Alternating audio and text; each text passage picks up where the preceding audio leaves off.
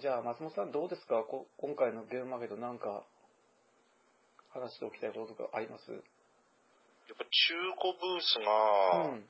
言うても結構あるなっていう感じうで、ん。で、点在してるので、うん。えっ、と、どういう最短経路で回ればいいんだろうっていうことですね。うんっていう、セールスマン問題が発生しますけど。なるほど。もう松本さんは、まあ基本的に同人じゃなくて、もう商業の方で、やっぱりうん何が出るかわからんっていうのがあるので、まずうんちょっとみ実際見てみんことにはあれなのうで、ん。っていうことですね。そうですよね。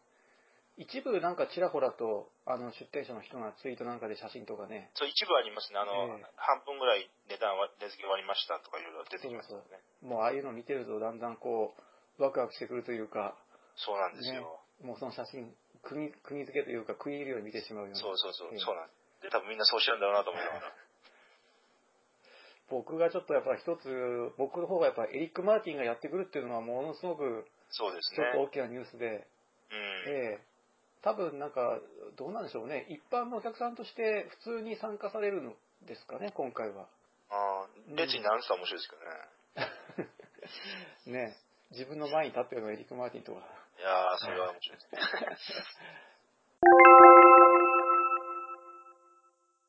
じゃあ早速ですね、今日は、あの、まあ、第0回ということで、ちょっと特別バージョンですよね。えっ、と、まあ、お互いに最近プレイした3つのゲーム、はい。うん。通常回の場合は、これからは、あの、5, 5本、5本というか、うん、うん。まあ、やっていこうと思うんですけど、今回ははい2人が3本ずつ、はい。うん、ちょっとなんか、テンデーズラジオみたいな 感じになってしまいますけど、えはい、うんはい。で、ちょっと、ね、ボードゲームの話したいと思うんですけど、はい。うんでですね、じゃあまず最初に、あの、お互いの持ち寄った3タイトル、欲張りハムスター、うん。それからロイヤルス、はい。はい、それからフェレータ日本語版、はい。え、この3つについてちょっと今日話してみようと思います。はい。では、松本さん私はい、私の方がパトリツィアと、はい、あと、えー郵便馬車と、はい。あとマングロービアですね。おはい。ー、いきなりなんかもうビッグタイトルが来ましたね。えー、そうですかね。なんか、そうでもない。うん。そうでも、うん。じゃあ、早速ちょっと私の方から、まあ、あの、話していきますね。はい。えー、っとですね、じゃあまず何からいこうか。まあ、欲張りハムスターからいきますかね。はい。うん。えー、っとですね、アミーゴから一応、まあ、あの、去年のエッセン新作ってことでいいと思うんですけど、あの、出たカードゲームです。うん。はい。で、ハムスターの頬袋っていうタイトルで、あのーね、あのー最初、輸入して紹介されていたタイトルなんですけど、ええまあ、メビウスゲームズ取り扱いということで、メはいビウスの方はハムスター、欲張りハムスターですね。欲張りハムスターっていうタイトルになりました。うん。で、作者はですね、えっ、と、調べたんですけど、フランセスコ・ベラルディっていうイタリア人。で、有名なのは、多分松本さんご存知だと思うんですけど、あの、アドルームの、はい。あの、トゥアレグっていう、あ、そう、あの、砂漠っていそうそう、うか砂漠の、砂漠のあのはいゲーム、あの作者なんですね。の人があ出したカードゲームなんですよ。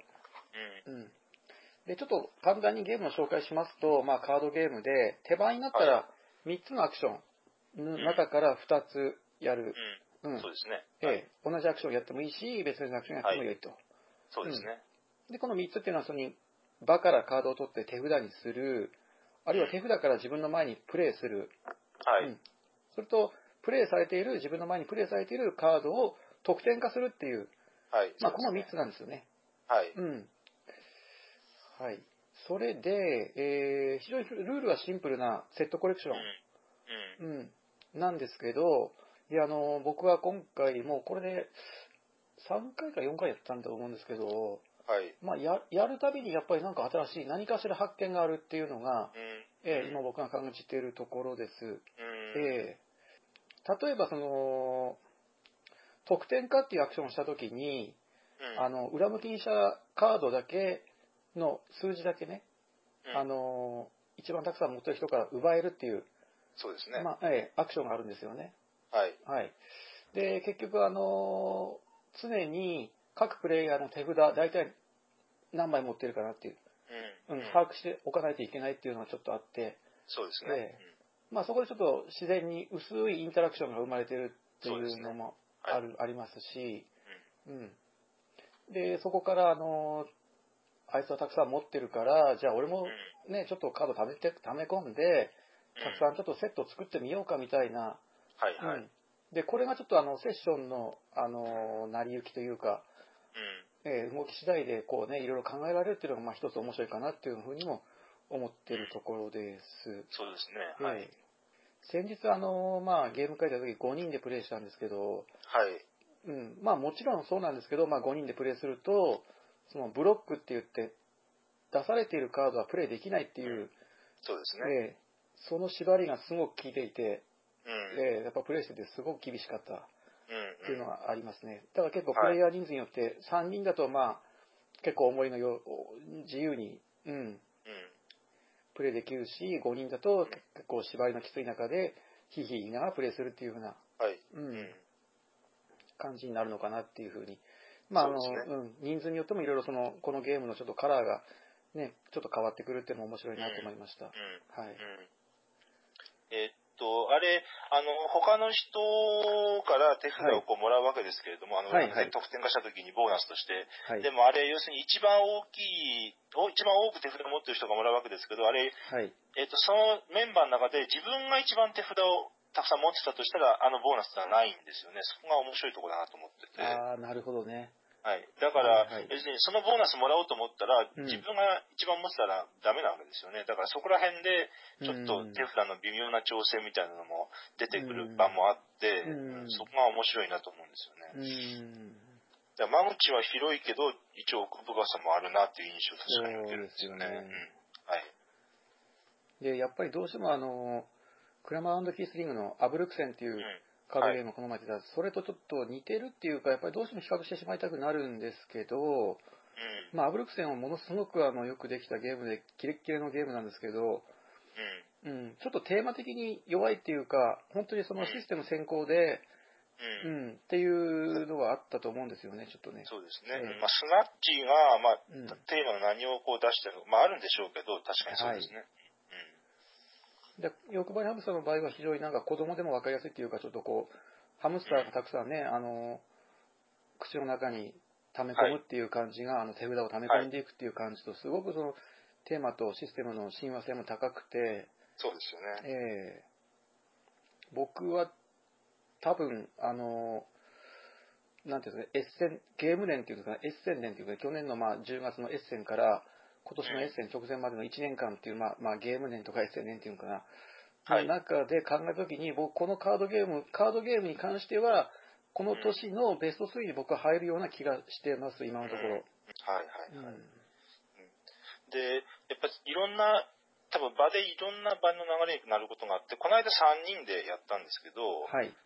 あの、その時は、まあ、その3人とも、えっ、と、まあ、はボードゲーム初めてですっていう感じではなくて、まあ、いろんなゲームをやったことがあるっていう感じで3人でやったんですけど、ええそその時の場では、あの、みんな、えっと、こう、貯めることはあんませずに、はい。こうすぐすぐ得点化する感じで、でそうすると、うんなんか手札の1枚、2枚っていう差をみんな見るようになるんですよね。要するに。ボーナスで、ボーナス取りたいもんだから、はいはいはい。だから、えだだから1アクション目で、えっと、セットを前に出して、手札を少なくしたところで、ではい2アクション目で得点化して、あなたが取りますみたいなところが出てきて、うんうんそこら辺が3人でも全然、まあもちろんあの、縛りは緩くなりますけど、ええでもちゃんと面白かったんですよね。うん。なるほどね。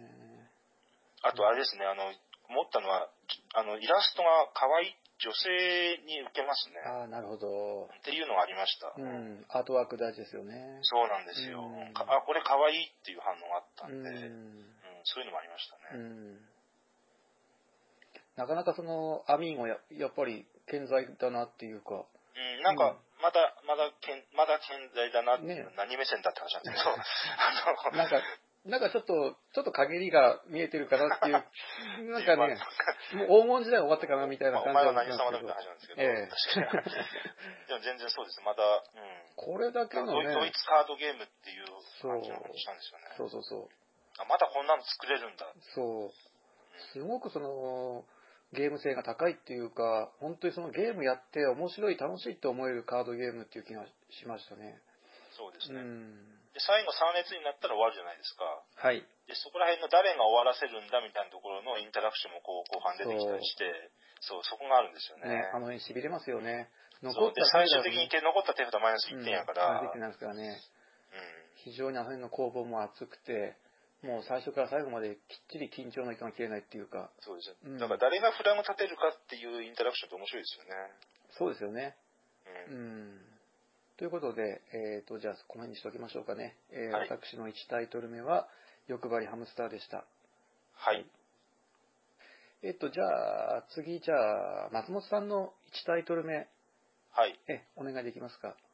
ハトさん主催のゲーム会で、はい。久しぶりにさせてもらったのがはいパ,、パトリツィアなんですよね。はいで、えーっと、まあ、簡単な紹介を言うと、作者はミハイル・シャハトはい。ですね。はい。で、えっと、2007年の作品で2人から5人はい。ですね。はい。うんで、一応、まあ、シャハトなんで3人がベストだみたいなこと言われてますけど、一応、まあ、5人までできますよ、とうん。いうことですよね。うん。で、えーっと、まあ、きまあ、個人的にシャハト好きなんで、はい。で、まあ、一番好きなのはハンザなんですけど、でもええこの間パトリツィアをやって、やっはいパトリツィアも面白いなと、うん。改めて、うーん、うんすごい切れ味だなって思ったんですよね。で、で、えーっと、まあ、あんまり簡単な紹介すると、カードをプレイして、ではいその、そそこの指定したエリアに塔を建てますよと。はい。ですよね。で、はい。えっ、と、この塔には、えーここのエリアには塔は、えっ、と、全部で総数として、例えば9個塔が建てられますよとか、7個塔が建てられますよって決まってますよと。はい。はい。で、えっ、と、2つ建てるところあるんで、で、総数は必ず奇数なんで、どっちかが高い塔になって、どっちかが低い塔になりますよと。うん。で、高いと、高い方の塔に一番塔の、一番塔の個数を置いた人が高い方の得点をもらって、低い方が低い人、低い塔で一番置いてる人が一番、えー低い方の得点をもらうと。いう感じですね。はい。うんだけども、もし同数の塔の数だった場合は、より上に置いてある方がもらえる。このより上に置いてある方っていうのはちょっといやらしいところなんですけど、そこがあっうんて、っていうことですね。で、あと、塔を立て、手札の補充はどうなってるかというと、塔を立てたところにも、あの、札が置いてあって、そこを補充する。っていうことですね。だから、はい塔を、塔を置くアクションと、何の手札を補充するんだっていうアクションが一体化されてるっていう。そうなんですよね。そうなんですね。うん。で、手札は3枚し、必ず3枚なんで3択ですよと。うん。選択肢の少なさもシャハトっぽいなっていうところですよですね。ね。あ、手札やっぱり3枚なんだ。そうなんですよね。ね、シャートっぽいですよね。そうで、うん手札、多分あれ、ちょっと違ってたらごめんなさい。でも、私はカード全部使って、ちょうど塔が全部立て切るようになってるはずなんですよね、はいだから。はい。だからそこもかっちり終わるようになってて、そこもシャハトらしいなとかって、うんまた思ったんですよね。で、うんやっぱり、えっと、まあ何人がベストかとか言うまで私分かってないですけど、やっぱり3人ぐらいやと、はい。まあ、まあ、あの、全部カウンティングなんてとてもできないですけど、ええ。例えば、あれ、あの、ここのエリアに2個置きますよっていうカードがあるわけですよね。マークが2個書いてあって。はい。だから、少なくとも、あ、このエリアの2個のやつ、このこの人取ったな、ぐらいだけでも、覚えるだけでも、こう、覚えとくだけでもまた全然ちょっと違ってきたりして、うんで、あ、この人また2個ここ置くんだよな、みたいな話とか、なるほど。そそこだけでも違ってきたりとか、で、うん。もう一個はそこの塔のマジョリティの得点経路と別に、はい。えっとカードに貴族の顔が書いてあって、同じ貴族の顔3個セットで6点だっていうことですあね。あ、はいはい。で、だからそういうプレイしたカードのセットコレクションの得点経路が実はもう一個あって、ええ。そこがまた、うんもうこんな、えっと、コンパクトな中にもう一個得点経路がちゃんと作ってあるっていううん含めて、うんやっぱり、うん、やっぱり、やっぱり面白いなっていうはい感想なんですよね。はい。あの、憎いのはやっぱりあれですよね。あの、その、塔を建てるところと、カードの補充が同じ場所なんで、はい、あのカードが欲しいからそこに建てないといけないんだけど、僕は本当はあっちに塔を建てたいんだっていう、そうですね。ねうん、1アクションで結局2つのアクションをやると、いい一つの、まあ、意思判断で2つのね、結果が出るっていうま。あ決まっちゃうってことですね。そうそうそう。そこの、そこがね、すごいジレンマなんですよね。僕が思って感じたのはやった、やった時に。うーん。あとやっぱりあの、セットコレクションで点数が取れるっていうのも、ね、ね、に憎いですねそ。そんな要素もあって。ちょっと3個で6点っていうのがね、なんか全然細かい計算しないですけど、なんかいい感じなような気がするんですよね。はい、うん、なるほど。うんちょうどなんていうか、あの、ボリューム的にも、なんていうか。いや、そうなんですよ。ね。そうなんです。うん。収束性よく、しっかりと、まあ1時間ぐらいで終わりますよね。そうですよね。うん。で、かなりの濃密な時間は過ごせる、そうですね。で、あの、塔立つんで、やっぱり立体物なんで、はい、なかなか見栄えもいいんで。見栄えいいですよね。あのそうなんですよ。そこがあるんですよ、ね。うん。やっぱああいう立体物があるだけちょっと違うんですよね。なるほど。ちょうどこの三角形の形がこう積み上がっていけるような形になってるんですね。あの、うん、まあ、あの、塔、塔の駒としておなじみっちゃおなじみなんですけど、あの、あの形。うん。フィレンツェとかもあんないったような気がするんですけど。うんまあ、あの、シャハトってすごい有名なデザイナーで、まあ、どれが一番シャハトの作品で好きですかっていうのはね、よくね、あの、ボードゲーマーには、あの、話題に従うんですけど、まあ、いろいろね、あの、そこで何を選ぶかによって、そのボードゲーマーの思考が結構出てくるかな、みたいな。うん。まあ、とにかくでも、でも、シャート、うん。シャートが好きっていうことは、結局やっぱりあの、ユーロが好きっていうことですよね、多分ね。ピュアユーロが好きなんだなっていう。うん、ピュアユーロっていうまた定義があると思うんですよ。まあ、わかります。はい、確かに。ええー、本当にその極力そぎ落とした、うん。もちろんテキストなんてないし、うん。そうですね、テキスト効果ない、あんま印象にないですよね。確かにね。ですね。はい。そんな感じでしたね。はい。久しぶりにやってそう思いました。まあね、これからも何度もやっていく価値のある。うん、そうだと思います。うん、ね、全然その、なんか飽きてくるとか、そういう次元のゲームじゃないですよね。やり込んでもういいわみたいな。うん、本当に普遍的にそこにあるゲームっていう感じで。ということで、じゃあ松本さんの1本目が。はい、パトリチアでした。はい。はい。えっ、ー、と、じゃあ私の2タイトル目いきます。えっ、ー、と、私の2タイトル目は、えー、フェレータ。日本語版ということで言っとけばいいかな。まあ、うん。はい。えっ、とですね、作者は、えマルセル・アンドレ・カサソラ・メルクル。はい。えはい、ちょっと長くて、下噛みそうですけどね。えはい。この人はテストに出ますんで 覚えておいてください。僕すぐ忘れちゃうんですよ、この人ね。尊敬してるんですけど。うん。フルネームで覚えておきましょう。はい、フルネームで。4, 4音節というか4節あります。でですね、えー、まあもともとはあの、アドルムっていうあの、ちっちゃなその、カードゲーム。はい。うん。あの、ファンも多いと思うんですけど、その出版社から出たゲームなんですけど、まああの、はい、去年ですかね、これ、NGO、ニューゲームズオーダーさんが、あの、はい、まあ日本語版ということで、もう完全にそのフォントもオリジナルのもので、そうですね。で、あといろいろなんかあの、スコアシートとか、あの、はい、マーカーなんかもね、多分、元のアドルームにはついてないと思うんですけど、そそれも、プレイアビリティの向上も図って、今回追加されてて、うん。で、割とあの、テキストのあるゲームなんで、まあ、日本語化された意味も大きいかなと思うんです。これを今回僕は初めてプレイしました。作品は、えっ、ー、と、1998年うん。に発表されてて、はい。うん。もう結構ね、古いんですよね。1998年けどね。うん。17年前？はい。うん。で、あの、まあ、簡単にちょっと、このゲームの紹介をすると、まあ、あの、鷹とバラっていう、まあ、二つの皇家、うん、公の家って書いて皇家っていう、そのがハイランドで、はい、あの、まあ、争っていると。うん。例えばプレイヤー4人いるんだったら、まあ、あの、2対2とか、まあ、3対1とか、うん、で、場合によっては4対0になることもあるんですけれども、えー、分かれて、えー、まあ、あの、戦場で戦うという。はい。うん。で、これは簡単にその手札からプレイしたカードのおたお互いの陣営の和、うん、カードの数字の和で多い方が勝って、うん、で、あの、勝った方は、そこの戦場に書いてある方の、書いてある、あの、ポイントがもらえるっていう。はい。うん。っていうことなんですね。はい。で、あの、重要なポイントといいますか、あの、もう本当にこのシステムの肝は、あの、まあ、いくつか職業があって、で、その職業を、まあ、あの、まず1枚、あの、ランダムに裏向きにして、まあ、場の中央に置くと。ではい。残ったものを、まあ、スタートプレイヤーから順番に、あの、ドラフトして選んでいく。うん。で、まあ、例えばスタピーだったら、あの、裏向きになってるのは何かっていうのがわかるし、まあ、残った中から自由に選べる。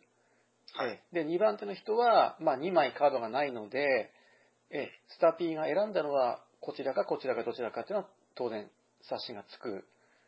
うんで、そういうところを類推しつつ、どういう展開になるのかと、今回のラウンドは、うん。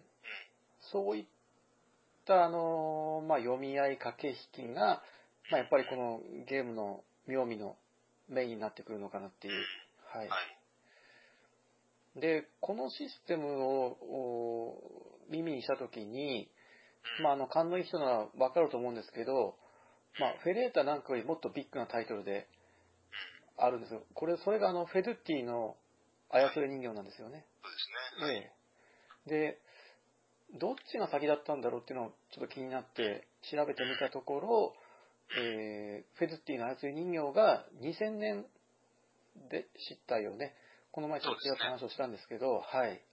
ですから、このフェレータの方が2年早いっていうことなんです。うん。で、フェドゥッティが、うんこのフェレータをプレイして、このシステムに感銘を受けて、あの操り人形を作ったのかどうかっていうのは、まあおそらく多分ボードゲーム界で、まあ、研究されたというか話、話題になったのかもしれないんですけれども、まあ、それはちょっと僕は知らないんですけれども、まあ、あの、オリジネーターとしては、このメルクルの方が先だったっていう、うん、ことなんですよね。まあ、操り人形に関しては非常にその、プレイアビリティも高くて遊びやすいゲームだと思うんですけれども、まあ、この、まあ、そのね、始祖たるフェレータに関して言うと、はい。まあ、あの、この職業の中にその反逆者、それがあのフェレータなんですけど、っていう職業があってですね、うん。はい。えーこの職業を選ぶと陣営が変わるんですね。で、陣営が変わるっていうのが、あの、すごくその、リスクが高いっていうか、その、いいところもあれば悪いところもあって、うん。何せあの手札の補充っていうのはその自分の陣営のその領地からもらえるので、うん。もし自分が陣営変わってしまったら、今までもらえていた領地からはもう手札がもらえない、手札が増えないっていう、うん。非常にそういう意味で、危険も隣り合わせっていうか、うん。で、そういったいろんな点も含めて、ものすごくそのシステムが、あの、なんていうんですかね、あの、プレイヤーに求めるスキルが高いっていうか、ええ非常にその、キレキレの、すごいシステム的に、ね、とんがったゲームなんですけれども、うん。まあ、初回プレイから十分にこのゲームの面白さを堪能するのは難しいかなっていうぐらい、かなりそのいろんな点において、あの独自的っていうんですかね、非常にそのオリジナリティがあって、他のゲームの経験値が活かせないっていうんですかね。うん。これはちょっと僕はメルクにたのタイトル、いろんなタイトルについて思うことでもあるんですけれども、うん。そういう感じはありました。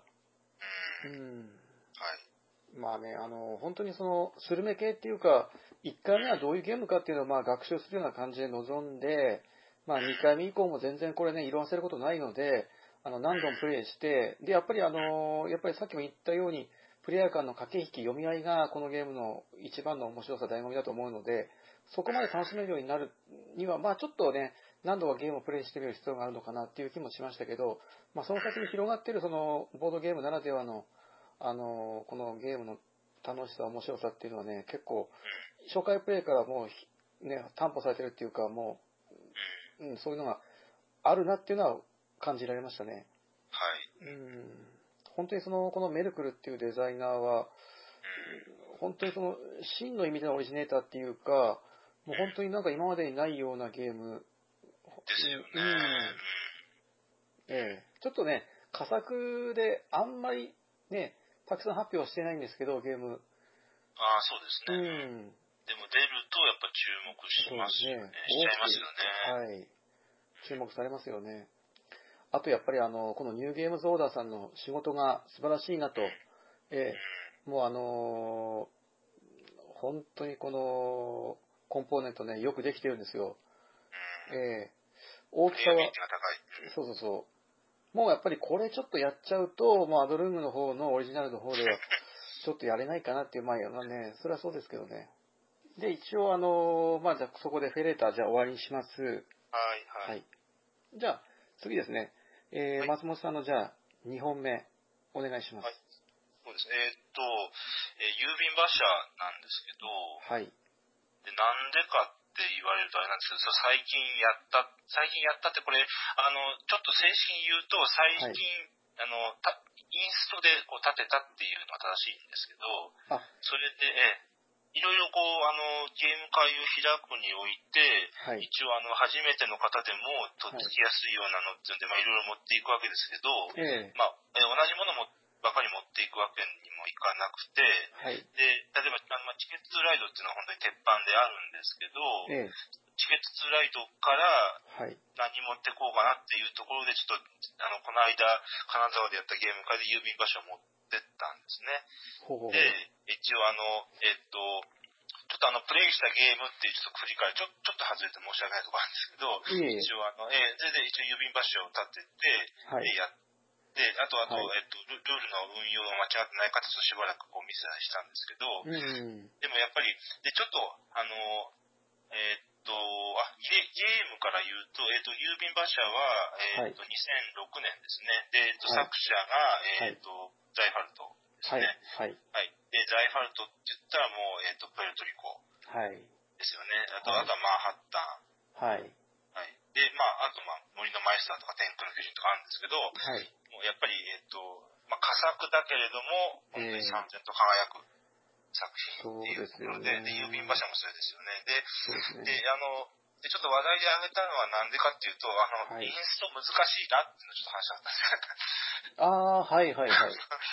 あの、えっ、と、郵便馬車は、はいえっ、と、手札、えっ、と、手札からプレイして、で、はい手手前にカードの、ルカード、で地名が繋がるように、地名が一列で繋がるように、えっ、と、ルートを作っていくと。はいはいはい。で、ルートを作っていって、作った後に、はい。じ。ゃあこれでルートを確定しますって言ったら、そのルートをもとに、はい。えっ、と、ゲームのルールにのっとって家を建てて、まあ家じゃないんですけど、まあ家、家駒っていう言い方しますけど、はいはい。家を建てて。いくと。で、それで、えっ、と、このエリアに全部建てたら、早い人から3点、次の人2点とか、はい。で全部の地域に1個ずつ置いたら何点とか、あとええ。家の数と関係なく、こう、手前にそのルートをカードで置くときに7枚こうずらーっと置けたら、そこで早いもん勝ちで何点とか、まあまあそうい。う点数がいっぱいあるというはい。はい。感じなんですけど、ええ。えーっと、そのカードのプレイは、まあ、一つ、一つつながり、数珠つなぎにプレイしていくよっていうところまではまあいいんですけど、やっぱりちょっとこのインストというか説明するときに難関なのが、はい。この実際に家を置くときのルールなんですよね。これ、ご存知の方は分かると思うんですけど、えええーっと、ルールえ手前にルートを作りました。で、もうこれであの確定して家を置きますわって言って、じゃあその置いた地域に全部一個ずつポチョポチョポチョって置けるかっていうと必ずしもそうでないっていうことですよね。はい。要するにそのルートの中で2つ、えー、と選択肢があって、えええっとそのルートに中に置いて1つある1地域に1個ずつ家を置くか、それともどれか1地域を選んでその1地域の中で、えっと3個とか4個とかそのその中ではい。ある一地域を選んでそこの中に家を全部置くっていうかそのどっちか選びなさいよってここのうん。感覚がこれがなかなか、あの難しいですね。で、実際前回やったセッションの時も、ちょっとやっぱり、うん確かに直感的じゃないっていうところもあって、はい。あの、え、これ置けるんでしょ？え、なんで置けないのっていうようなことが何回かやっぱ起こって、うん。だから、うん、なんか、えっ、と、そこの、そこをこうパッと理解すると、あそこの、えっ、と、かなりあれ、えっ、と、マネジメント的には結構、なんか、ゆるゆる、ゆるい、えっ、と、マネジメントじゃないっていう印象なんですよ、うん私としては。うんあの、要するに、えっ、と、自分の手番では、うんカードの補充はまあいいとして、その後絶対に1枚プレイしなきゃならないんですね、マストで。あはい。ええ。で、1枚必ずマストでプレイして、その後確定しますか、それともそのままにしますかっていうのが続くんで、はい。要するに、えっ、と、その1枚プレイするっていうマストの時に、あの、はい呪術つなぎにならなかったら、そこでもご破算なわけですよね。そこでクリアにしなきゃいけないと。で、そうするとそれまでの手番が本当に無駄になっちゃうんで、はいえっ、と、手札を見ながら、えっ、と、次の手番ではこれを置いて、で、その次の手番に置くための手札を補充しようとか、えっ、と、次で確定して、その次に新たなルートを作る、その起点を作るためのカードを今どれ補充しようかっていう、ちょっと一手先ではなくて、2手先、3手先までちょっと読んで買わなきゃいけないところがあって、はい、で、そういう中で、あの、えっ、と、この、家の配置のルールっていうのは、ちょっと私も説明するときに、一応、えっと、こういう場合は、これとこれとこれっていう、こういうふうに置くパターンがありますよねっていう、一応実例出して説明したんですけど、はい、なかなかちょっと伝わりづらくて、で、あの、うん、で、うん、なかなか難しいな、面白いゲームなんだけどなっていうのがあったので、ちょっとそれで話題に出してみたんですけど、はい、なんか、ハツさんなんかありますかね、そこら辺。はい、僕は、そうだ、確かに、あの、まあ、言われてみると、そこのインストでつまずく人、僕の時も確かいらっしゃって、はい、うん、自分自身は特に何も難しいと思わないんですけど、やっぱりそういうふうに、あの、まあ、今、松本さんが言われた時もそうだし、僕の時にもね、他の人がそうだったんで、やっぱりこう、ちょっと理解できにしにくいっていうか、そのインストのハードルはちょっとあるんですかね。うん。で、で、でそれとさっき言った、ちょっとそういう厳しめの、えっ、ー、と、マネジメント要求されるので、はい、そこで置けないんですかって話になると、はい、かなりそこであれなんですよね。それをこう、そこのセーフティーネットがそんなにこう、準備されてるわけでもないので、はいはいはい、あの、うん、そこで、えーってなって、はい、ってなっちゃうと、なかなかセッションの雰囲気でもあれになっちゃうんで、だから、なかなか面白いゲームなんだけど、なんかどうやったらこう、うまく説明できるかなって思ってるんですよね。まあ。僕なんかもまさにそこのあの先を見越したそのカードを呪術投げに並べていくっていうそのね、手札のマネジメント、プレイのマネジメントっていうか、そこがもう大変面白いというか、もうそこが本当にこのゲームの生命線だと思ってるんですけど、本当にその、なんていうか、綱渡りでやっていくような、そうなんですよね、うん、そうなんです。だから、で、えっ、ー、と、得点の要素は基本全部全部じゃないか、まあ、ほとんど早いもん勝ちなんですよ。早くこういう条件を達した人ほど得点が高いですよ、はい、まあ、そこかしこにいろんな要素で散りばめられてて、はい、だから、まあ、早いもん勝ち、だから、なんか、本当綱、綱渡りしながら競争してるようなもんで、そうですよね。そこの、そこなんですよね。ねもう1手、2手の遅れで何点も変わってくるみたいな。そうなんですよね。うん他のプレイヤーがどのカードを取ったのかっていうのはもう本当にこう見ちゃいますよね。を狙ってるのかなみたいな動向が本当に気になって、そうですよね。えー、で徐々にね、徐々に手前にこうルートができていくわけですからね。えー、うん、で一応あの、えっ、ー、と、もう、郵便場所あるあるかもしれないですけど、あの特殊能力を1手番に1回使えると。あはいはいはい。えっ、と、その中に、えっ、ー、と、6枚並んでるディスプレイを全部クリアにして、はい。で、もう一回6枚補充してから選んでいいよっていう特殊能力の人がいて、はい。で、これ、私は本当悪魔的な誘惑だと思ってるんですけど、あの、要するに、えっ、と、リフレッシュすればなんか出るんじゃないかっつって、こうや、ついやってしまうって、そこら辺もゲームの結構面白いところだなって思うんですよね。なるほどね。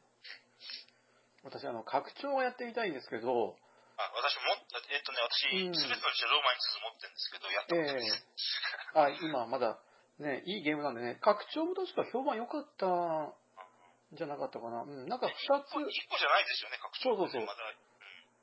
二、つかな、出てたの。三つは出てないかな。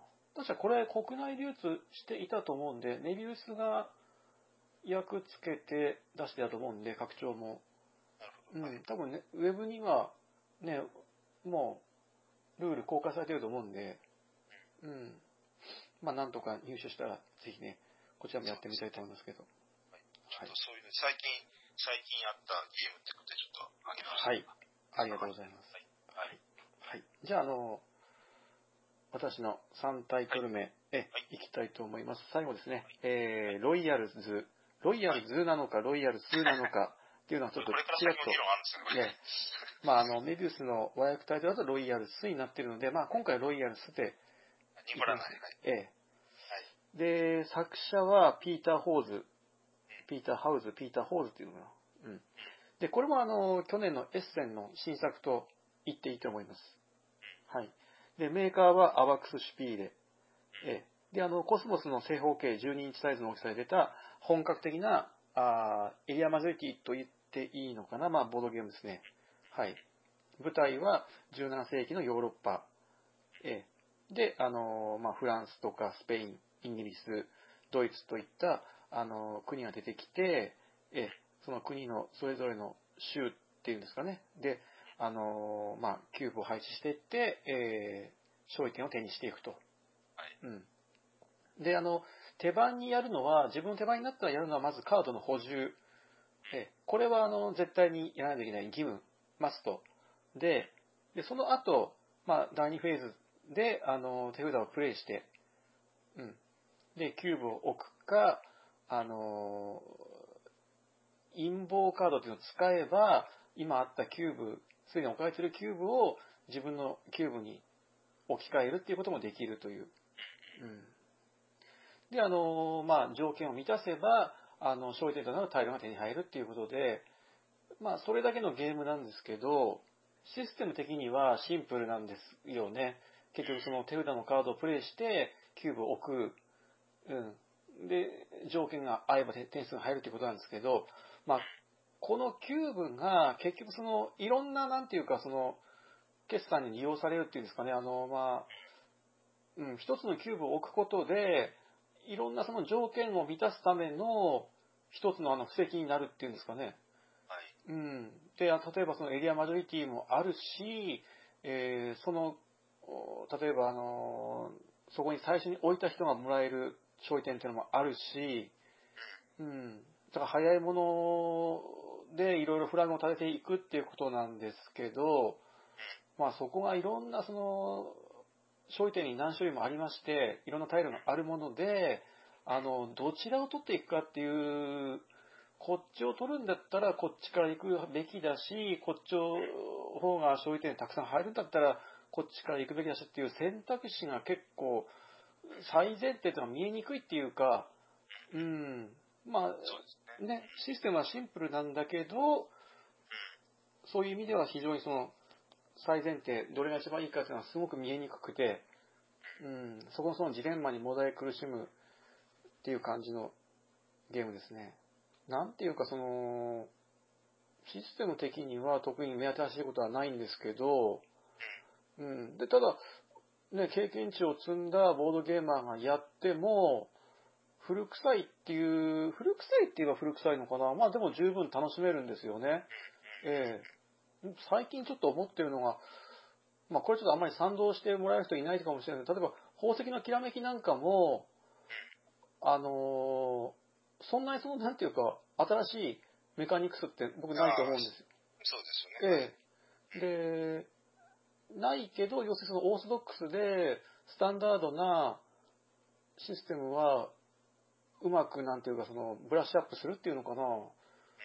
全然その現代でも通じるっていうそういうまあ一例なのかな、みたいな。うん。まあとにかくその経験豊富なプレイヤーでも、もうその判断には悩むことは必死の、うん、非常によくできた。そうですね。うんまあ、システムがそのシンプルで簡単で分かりやすい、理解しやすい。ただ、じゃあ最先手は何かって言った時に、すごく悩むっていう意味で、よくできたゲームだなっていうふうな。そうですね。ええとにかく、えっ、ー、と、えっ、ー、と、まずそこに置いたら得点タイル取れるよっていうのと、はい、えっ、と、そこの国に、えっ、と、一個ずつ全部、えー、そこの国のその、まあ、えっ、と、エリアっていうか都市っていうかそこにこう一個ずつ置けたら、えっ、と、はい、このタイル取れるよっていうのと、あと、えっ、と、横の役職タイル1個ずつ全部、あの、1人ずつ、1個ずつこう全部置けたら、えっ、と、16点やったか、12点やったか、あの、早いもが、はい、だから早いもがその要素が3つあって、はい、でそれ、それと別にあの、エリアマジョリティとして、その、そこのエリアの影響力によるマジョリティの決算が3回やって、で、あと、それに加えてさらにゲームの最後にはその役職に置いたキューブごとで、そこ専門またエリアマジョリティがあってっていう、だから、えっと、早い者勝ちが3つと、はい。はい。えっと、早めのうちが2つか。はいはい。で、あとまたエリアマジョリティがあって、はい、で、エリアマジョリティっていうのは、まあ、ちょっと極極論かもしれないけれども、遅く置いた方が、はい、えっ、と、得っていうとが多分にあって、はい、でも早い、ちょっと早いもん勝ちっていう要素と遅く遅く置いた方がいいっていう要素が混然一体となってるっていうところがやっぱ悩ましいのかなっていう印象ですよね。エリアマジョリティで、まあ、動向を見つつ、後から置いていって、このエリアを抑えるっていうのと、ただその早いもので取っていくっていうのをね、そうですそのよね。二つがね、うん。はい。一つ、だからその、カードを使うことでキューブを盤上に置くのと、その盤に置いた職業に対応する隣のもう一つのボード、パラレルなものを置くっていうね、二つキューブを置くんですよね。そうですね。えもうこれで二つ同時にまず並行的にゲームが進んでいくっていうのがあって、うん。この辺が結構ね、あの、フォーズの考えた、うん、面白いメカニクスだなっていうふうにもちょっと思いますけど。まあこれもあの、本当にその、ゲームとしては地味で、地味なん、地味なんだけど、まあその、まあ花はない、花はないんですけど、そのスタンダードな魅力というか、あの、うん、こういうゲームこそ本当にやっぱりね、長く飽き飽きずにプレイし続けていけるのかなみたいな、うん、そういう意味ではすごくユーロっぽいなっていうもしま、してます。ということで、まあ、あー私の3本目が、えーロイヤルズでした。はい。ロイヤルズ。はい。えっと、じゃあ最後、じゃあ松本さんのはい。3つ目じゃあ、とお願いえっと、マングロービアですね。はい。はい。えっと、なんか周りでもすごくよく立っていてですね。はい。で、あの、マングロービアと同時期にこう、発表されたっていうか、まあ、国内で回ったっていうので、まあ、はい同時期って言ったらあれかもしれんけど、まあ、デウスだったり、ビースタッファーだったり、はい。まあ、オルレアンだったり、はい。えーっていうのがいろいろある中で、はいやっぱりマングロービアっていうのはやっぱり個人的にははいすごいなって思うところがあって、はい。で、それはやっぱりボリューム的に、えっと、はそんなに長、すごく長くもなく取り回しやすいっていうのもあるし、でもはいその中でボードゲームしたなっていう充実感を味わえるだけの内容の濃さもあるなっていうところなんですよね。なるほど。で、えっと、ゲームとしては、えっと、2014年、2人から5人はいで。すね。はいで、。えっと、えー、ツォッホですよね。そうですね。はいで、。えっと、エイリフ・スベンソン。はい。はい。ではい。それ何、何、他に何作ってる人ですかっていうと、そんなにまだ、えっと、なくて、ドゥードゥルシティはい。はい。とか、はい。他ぐらいですよね。ってはいいうので、ただ、このマングローヴィアがやっぱりすごく完成度が高いゲームだなと思っているので、この人のこれから作る作品もすごい注目だなって。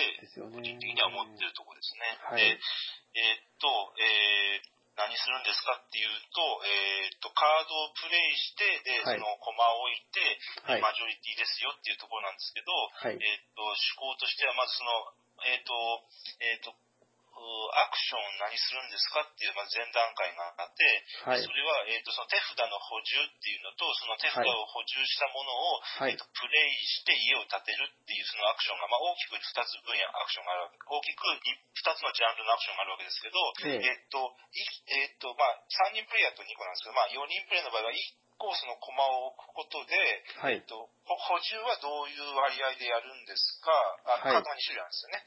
はい。補充は、えっと、例えば、公開から何枚とか山から何枚とかっていうその割合で何枚補充するんですかっていうことと、はいえっと、家を何軒建てるんですか、1箇所に2軒建てるとか、別々に1軒ずつ建てるとか、はい。あとそういう、その建てるっていう方の得点行動のそのアクションも一手で決まってしまうと。はい。組み合わせが。はい。はいで、えっと、さらにその、えっと、アクションの順番もさらにそこで決まってしまうと。はい。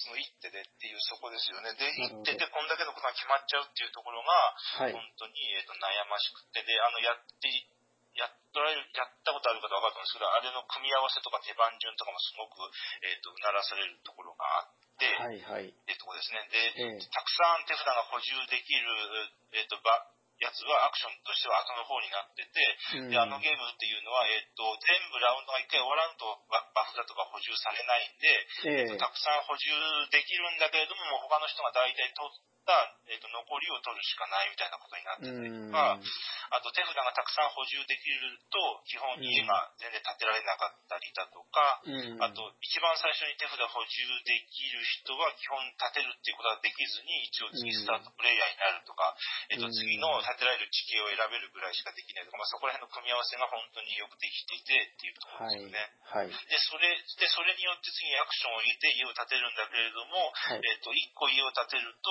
えっと、縦列と横列あって、縦列で一番はい家建てるじゃないですか。で、はい。ですね、一番縦世代ですから、その1個家を建てることで縦、縦軸と横軸のマジョリティがそこで影響を及ぼしてくるよっていうところですよね。えはい、そこが、そこも、えっ、と、一手でそれだけ決まってしまうっていうところが面白くて。ですね。はい。うんで、あともう一個は、えっ、と、アミュレットっていう要素があって、はい。で、これは、えっ、と、アアミュレットの、えっと能力をアップする。で、袋から2個引いて1個戻すとか、3個引いて2個戻すってなんですけど、で、書いてある数字が得点なんだけれども、ちょっとそこでもう一つひねりあって、その、はい。アミュレットを、えっと、え建設のコストとして数の代わりに払うことでうん建物を建てるエリアがあってっていうことですよね。だから、え単純、その、それをさらにコストとして再利用してまた建てるところがあるっていうところは、なんか、えっ、と、なんていうんだろう、ちょ、ちょっとこうひねって繋がってるような感触があって、うんそこも面白いところだなっていうところですよね。はい。で、えっ、と、で、ソフォなんで、コンポーネントも雰囲気もあって綺麗ですし、はい。で、そんな冗長なところもなく、はいなので、あの、本当ゲーム界でも立ってることを見ることは本当に多いですね。っていう印象ですね。はい。ええまあ、アクションの選択で、要するにその、一つのあれば、ワーカープレスメントの一つのミュータントっていうか、あの、バリエ、バリエーションと思ってもいいかなと思いますけど、こう、船が進んでいく、じゃあ、あの、船が進んでいって、まあ、アクションを処理していくということで、まあ、手番順と、まあ、アクションの、ね、同時にそこで処理される。はい。うん。で、やっぱりあの、ボード上の方は、あの、格子状のマトリックスになっていて、縦と横で、えー、じゃあ LMIG やりなさいっていうのと、あとまたあの、それとは区切られた、あの、エリアもいくつかあって、いくつかありますよね。ええはい。でそこのマジョリティ四角い限定されたエリアでのマジョリティもやりなさいっていうのと、よねうん。はいあとやっぱりアミレット。あれやっぱりそのアミレット特化というか、もう本当にその無視すると勝てないんですかね。もうやっぱり特化が強いっていうのも一説ありましたけど、ちょっと全然ね、あの、ええ考察されてる方もおられるように全然そこまでわかんないですけどね。うんただ、アミュレット、アミュレットでしか建てれる場所もあるんで、アミュレットも特典であり、でも、あの、建設のリソースの一緒一緒でも、あと。えっと、ま、マップ知ってる方はわかると思うんですけど、あの、一番左の上のはい得。点も高くて、要するに一番こう高い、た一番高い縦列横列のこう要にあるところ、あの、はいちなみに同数の場合はより高いと、より上、左上に立ってる人が強いんで、はい。そういうのが一番強いところのエリアが、そこはカードでプレイしてる、して立てるわけではなくて、アミュレットを払わないと立てられなくなってるんですよね。えでそこも、えっと、うーん、憎いところで、あの、はいうん、はい。本当にそのアミュレットに特化していくと、ゲームが長引けば長引くほど、もう本当にあの、運要素に頼らずに、あの、たくさん弾けるんで、強くなってくるのかっていう。で、そこも結局その、非アミュレット型プレイヤーと、アミュレット特化型プレイヤーがゲームの終了フラグをめぐっての駆け引きっていうのもあると思いますし、ええ、本当にその情緒の部分がなくて、ボリューム的にもちょうどいい感じの、もう出色の最近のエリアマジョリティですよね。うん。で、えっと、私が過去に入ったわけではないけども、要するにアミュレット戦法、アミュレット方針の人が行った時に、はいその。人が脅威となるのは、要するにゲームを早く終わらせる。つまり、あの、い一度に2軒家を建てちゃうっていうところを連打して、はいえっと、早く終わらせちゃうっていうのがあって、はい、はい。だからそ、そこの、えっと、せめぎ合いもあってっていうところですよね。そうだからさっき、さっき、あの、ふえっと、終了フラグの切る切る切らないっていう面白さともつながると思うんですけど、もうそこもね、駆け引きになってるっていうね。4人プレイだと7件だったかな、あの小屋、木製の駒を立て切ってらね、終わりっていうことで。うん。これ以上ちょっとゲームをの長引かせては、もうアミュレット型に行ってしまう。ね。ええ。もうここの中にまだアミュレット残ったらどんどん引きますからね。そうなんですってね。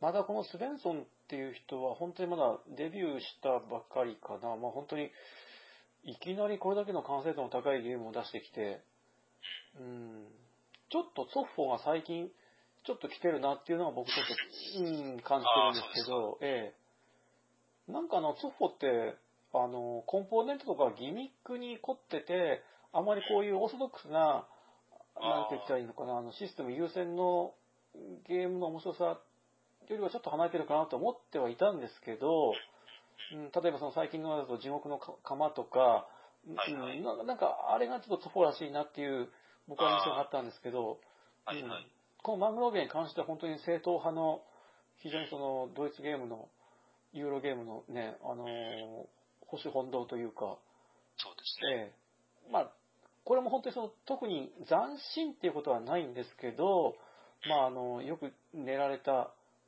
うん、システムが、オーソドックなシステムが、しっかりゲームとしての面白さにつながってるっていうことで、ものすごく高い完成度が、ここでできてるっていうふうにね、思いましたね、ね。僕もね。ええ。だから確かにツォッホだから、まあマニラとかは、あの、えっと、あ、違った本当ごめんなさい、記憶で言ってますけど、マニラとか、ええ。はい。そういうのも、あの、コンポーネントがいいっていうのはい。まあ、マニラは面白いですよね。あと、ええ。ただ、じゃあそれだけかというと、確か、えっと、アクイレイヤーもちょっと、はいアクイレイヤーそうですよね。でアクイレイヤーもは、またあれで面白い、えっと、ええ。ワーカープレイスメントやし、はいあと、ちっちゃい、ちっちゃい小箱の方のツォッホでも、はいえっと、えっと、チェリーピッキング、さくらんぼ狩りえ確かツォッホやったそうですと思うんでね。すね。あと、えっと、えっと、辛いだけでいいのか、トリップテイクはいはいあれとかもあって、だから、うんやっぱり確かにツォッホ、コンポーネントは立派だねっていうんじゃなくて、そういうシステムとしても面白い作品もあるなっていう印象です。はい。はい。まあ今後もね、あの、ちょっと要注目じゃないですかね、スベンソンは。えあ、そうですね。えええちなみにあの、まあ、いつもエッセンで出た新作で、まあ、ベスト5とか作りたくなるんですけど、まあ、まあ、このここの作品も、まあ、僕の中でのベスト5に入ってます。僕サーファーとちょっと迷うんですよね。うーん。はい、そんな感じでしたね。はい。ということですね。はい。はい。はい。えっ、と、じゃあお互いにこれで、まあ、3タイトル、はい。ええ、話させていただきましたんで、ええ。はいまあ、今回はこんな感じで、ええはいお開きですかね。まあ、あの、はいまあ、今回は第0回ということで、まあ、試しにね、お互い3本ずつということで、はい。やっていきましたけど、まあ、あの、詳しいこのポッドキャストのコンセプトに関しましては、また、あの、ウェブサイトの方で、ええ、ここでちょっとぐだぐだと 話すつもりは毛頭ないので、ええ、まあ、あの、まあ、そちらを見ていただいて、また、あの、はい通常回、今度から始まる第1回以降は、あの、まあ、どちらかの話し手が5タイトル選んで、はい。ええ、で、片方は、あの、聞き手に回ってということで、はいまあ、同じようにプレイしたゲームがあれば、あの、そこは2人で話をして、まあ、より深くそうですねね、ゲームを理解していけたらなっていうことで、はい。やっていきたいと思いますので、わかりました。ええ、今日はあの、松本さんどうもじゃあありがとうございました。はいえ失礼しました。えはい。はい。じゃあまた次回よろしくお願いいたします。はい。よろしくお願いします。はい。じゃあ失礼します。はい、失礼します。